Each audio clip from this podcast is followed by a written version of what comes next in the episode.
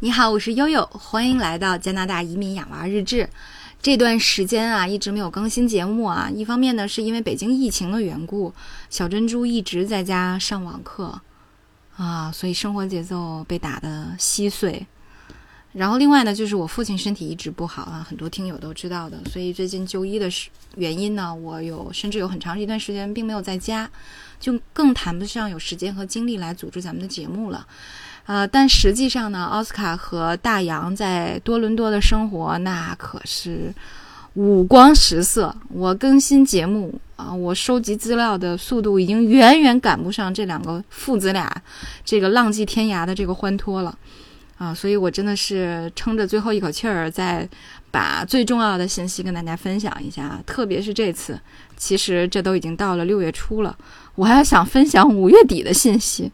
啊，但实在作为老母亲啊，确实为奥斯卡感到非常的骄傲啊！他在五月十八号刚刚参加结束的啊，而且是在五月底刚刚出成绩的加拿大滑铁卢大学的高斯数学竞赛当中拿到了三个奖项：纪念奖、优秀奖和杰出成就奖，就是大概这个年级能够拿到的所有的奖项了。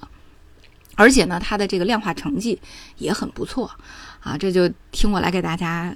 详细的掰扯掰扯啊，第一个呢是以前我们在节目里面曾经介绍过滑铁卢大学啊，如果这个听友有不熟悉的，可以翻一下啊。那么第二期紧接着第二期期呢，就介绍了这个滑铁卢大学啊 CMEC，叫什么呢？加拿大数学与计算机教育中心，它组织的这个数学竞赛和计算机竞赛。啊，这个竞赛呢始于一九六三年啊，到今年已经有五十九年，明年就六十年的历史了。所以它被认为是北美含金量最高之一啊，加拿大含金量最高没有之一的数学托福考试啊，类似于我觉得类似于我们这边的奥赛吧啊，但是没有奥赛那么难。呃，当然呢，这个如果去参加这个国际奥林匹克数学竞赛，那么国家队呢也是从这个。呃，滑滑铁卢大学数学竞赛里面去筛选和组织团队的啊。那么，它的这个数学竞赛一共有十三类啊，根据这个计算机啊、数学两个学科，根据不同年级和年龄段分成十三类。那么，面向我们的高小，就是加拿大的六七年级和八年级，也就是国内的初中一二年级的这个竞赛呢，叫高斯数学竞赛。它所有的这个不同的数学竞赛都是以呃数学家的名字来命名的。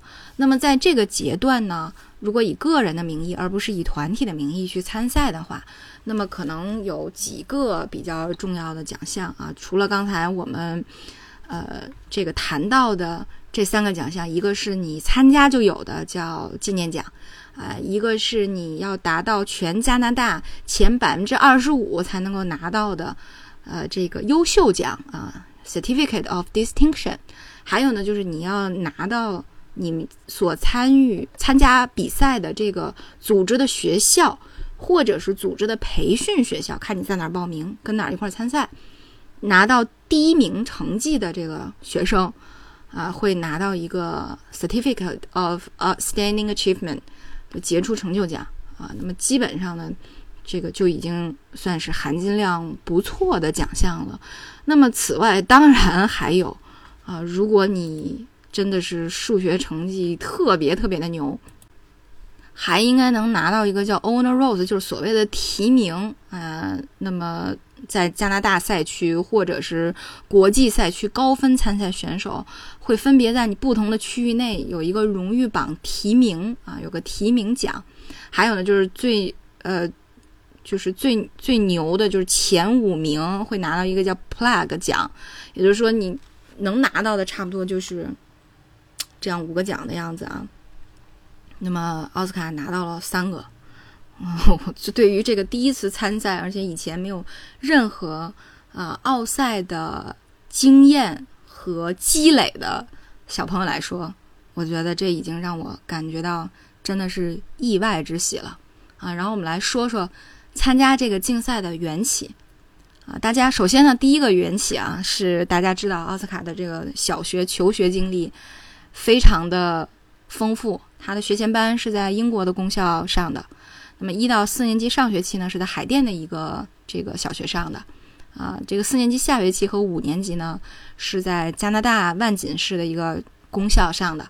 啊，那么六年级的时候，因为姥爷做手术，我们全家都回来了啊。上一次回国，他在这边又读了一个六年级啊。毕业以后呢，我们在去年的九月份就回来读国内初一，相当于加拿大七年级啊，是这样的一个比较复杂的求学经历。而今天正好有听友呢给我留言，给我私信我说，你就承认了吧，你到底给这个奥斯卡啊，毕竟是个海淀的鸡娃嘛，那你。以前到底给他报过什么班儿啊？在数学这个领域，可以说我从来没给他报过任何的班儿啊，除了以前我们在节目里面提到的，在四年级下半学期来加拿大以后，我呢给奥斯卡报了一个学而思的网课。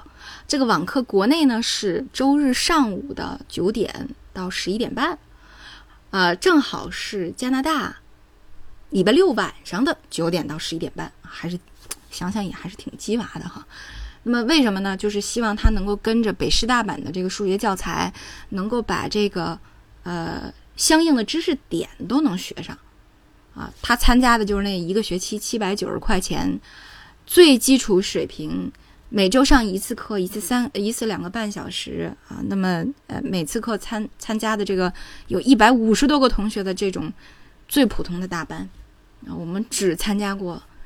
这样的数学培训，啊，这是奥斯卡在他小学的求学经历里面唯一上过的数学培训班，啊，那么在去年做那个节目的时候呢，呃，我当时问过，我说奥斯卡，这个华北路大学有呃数学竞赛的寒冬令营，你要不要参加一下？奥斯卡说：“妈妈，我起不来，我不想参加，啊，好不容易放寒假了，我真的不想参加。”啊，我说那行吧，那就算了吧，啊，然后就到了今年的二月份。啊，所以第一个问题提出来的就是，海淀一个六年级数学水平一般般，啊，一般到什么程度呢？我给大家举一个比较形象的两个比较形象的例子啊，一个呢就是以前在海淀这个学校，那么每一次月考和期中、期末考试，嗯，能够考到班里前十名的同学呢，都能够。站到讲台上，老师会讲给大家一张啊，他们所谓叫这个附小币，就是一个奖励。奥斯卡上过几次台呢？在四年半的时间里，上过两次台。大家可以看什么数学水平还是比较一般的。那第二次就是从六年级啊，从加拿大回来以后，前两三个月里，奥斯卡始终沉浸在一种数学学渣被打击一万次的。懊恼的情绪当中，就是因为根本及不了格。好在慢慢呢，他的这个数学水平跟上了这个，呃，这个班里的教学。最后呢，呃，毕业的时候是以九十五分的成绩毕业的。所以他整体来讲是一个一般偏上的水平吧。我觉得偏上就我直接嗯主观的给了啊，一般是比较客观的这么一个评价。偏上是我主观给他的一个评价。是因为他的勤奋，因为他的适应能力，因为他的学习能力，啊，所以差不多我对孩子的数学评价是这样的一个一个情况啊。大洋，你要是有不同意见，可以在节目下方评论啊。那么，所以第一个问题就来了，也就是说，这样的一个学生，如如果我们按谷爱凌的这种开挂的模式，呃，那是不是在加拿大也能开挂？就是因为你在公校的数学学习当中，可能没有一个方式或者一个筛选标准，能够让你评价说海淀区打下的这个数学基础、这个数学水平，那么拿到加拿大的这个公校里面是一个什么水平，我们没法评价。但是如果我让他去参加这样的一个全国组织的数学竞赛呢，他能够拿多少分？啊，他能够是一个什么样的水平呢？啊，所以这是我我的第一个疑问。那么第二个疑问呢，是因为我们家新搬到了列治文山，就跟开盲盒一样。以前觉得哦，我们对口的这个高中还是挺不错的，安省能排七十多名，这就挺好的了。但是突然间发现什么呢？在搬来三四个月以后，跟我的一个师姐，她是她先生是一个牧师，我们在一起吃饭的时候，突然间发现我们旁边有一个宗教学校。啊，因为我们也不是教徒，我们按理说呢，小学我们是没资格参加这种宗教学校的学习的。高中呢，因为某些宗教学校排名非常靠前，它有一些 AP 或 IB 的班，你可以收这个非呃这个信教的教徒的人家的小朋友，那么也会开放一部分名额呢给这样的小朋友，但是对于我们来说得摇号。那我们旁边的这个教会学校居然排在了全安大略省的第四名，是一个非常好的学校。我们以前完全不知道，对 对，这个真是两眼一抹黑。所以被我的这个师姐和这个他他先生安利了以后，我们就觉得，天哪，这个这么近，如果你不去试一下，好像有点可惜。关键是，以奥斯卡的这个学习能力。和他对自己的要求，我们觉得他似乎值得更好的。即使我们对他在数学在学习方面没有什么太高的要求，大家也知道，我们始终在调整孩子的预期，对吧？我们希望他能健健康康、快快乐乐的。只要你能够上一个呃好一点的学校，将来能够找到一个满意的工作，能把自己养活好就行。所以我们带他去了很多，大家也知道前面介绍的贵尔夫大学，对吧？呃。这个兽医专业很好，对吧？我们会带他去一些有特色的学校，意思就是说能够给他一些除了多大、除了滑铁卢、除了 UBC、除了麦吉尔以外的更现实一点的考虑啊。如果孩子一旦在高中期间表现的没有自己，就是没有，好像似乎达不到，呃，咱们通常意义的那种优秀的话，能不能让他在这个？将来向职场的方向去转型的时候，能够有一个相对来说，啊，也能够有机会去有成功人生的这样的一个方式、一个渠道，对吧？所以大家可能在以前的节目里面多多少少有所感、有所察觉，对我们的这个用意哈。对，所以在在这样的心态下呢，呃，那其实我我对他一直没有什么太高的要求。但是呢，对于他自己展现出来的这种能力，那我们又觉得为什么不去挑战一下自己？为什么不去试试呢？但是是这样的学校，我们手里是要有砝码的，因为我们毕竟之前没有在加拿大上学，对吧？他的英语没有那么的好，那我们是不是能够在我们国内比较强的数学这方面啊，稍微有一些成绩，能够给他加持一下啊？所以基于这么两个缘起。我就我们就鼓励奥斯卡给他报一个班哈，报的班也很便宜。有一天我记得我给奥斯卡打电话，我说奥斯卡，我要给你报一个高斯数学竞赛以及他的培训班啊，因为报竞赛这个你在学校报是不要钱的，在培训班报是花四块钱。他就很不愿意，各种不开心，给你折咧，说妈妈，我这有那个时间我还能。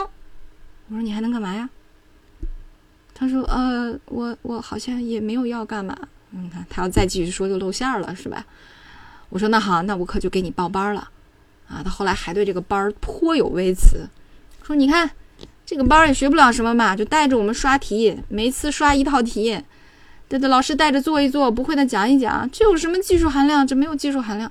我说你以为像中国的奥赛班似的，给你总结多少个知识点，根据这个知识点给你拓宽，给你挖深？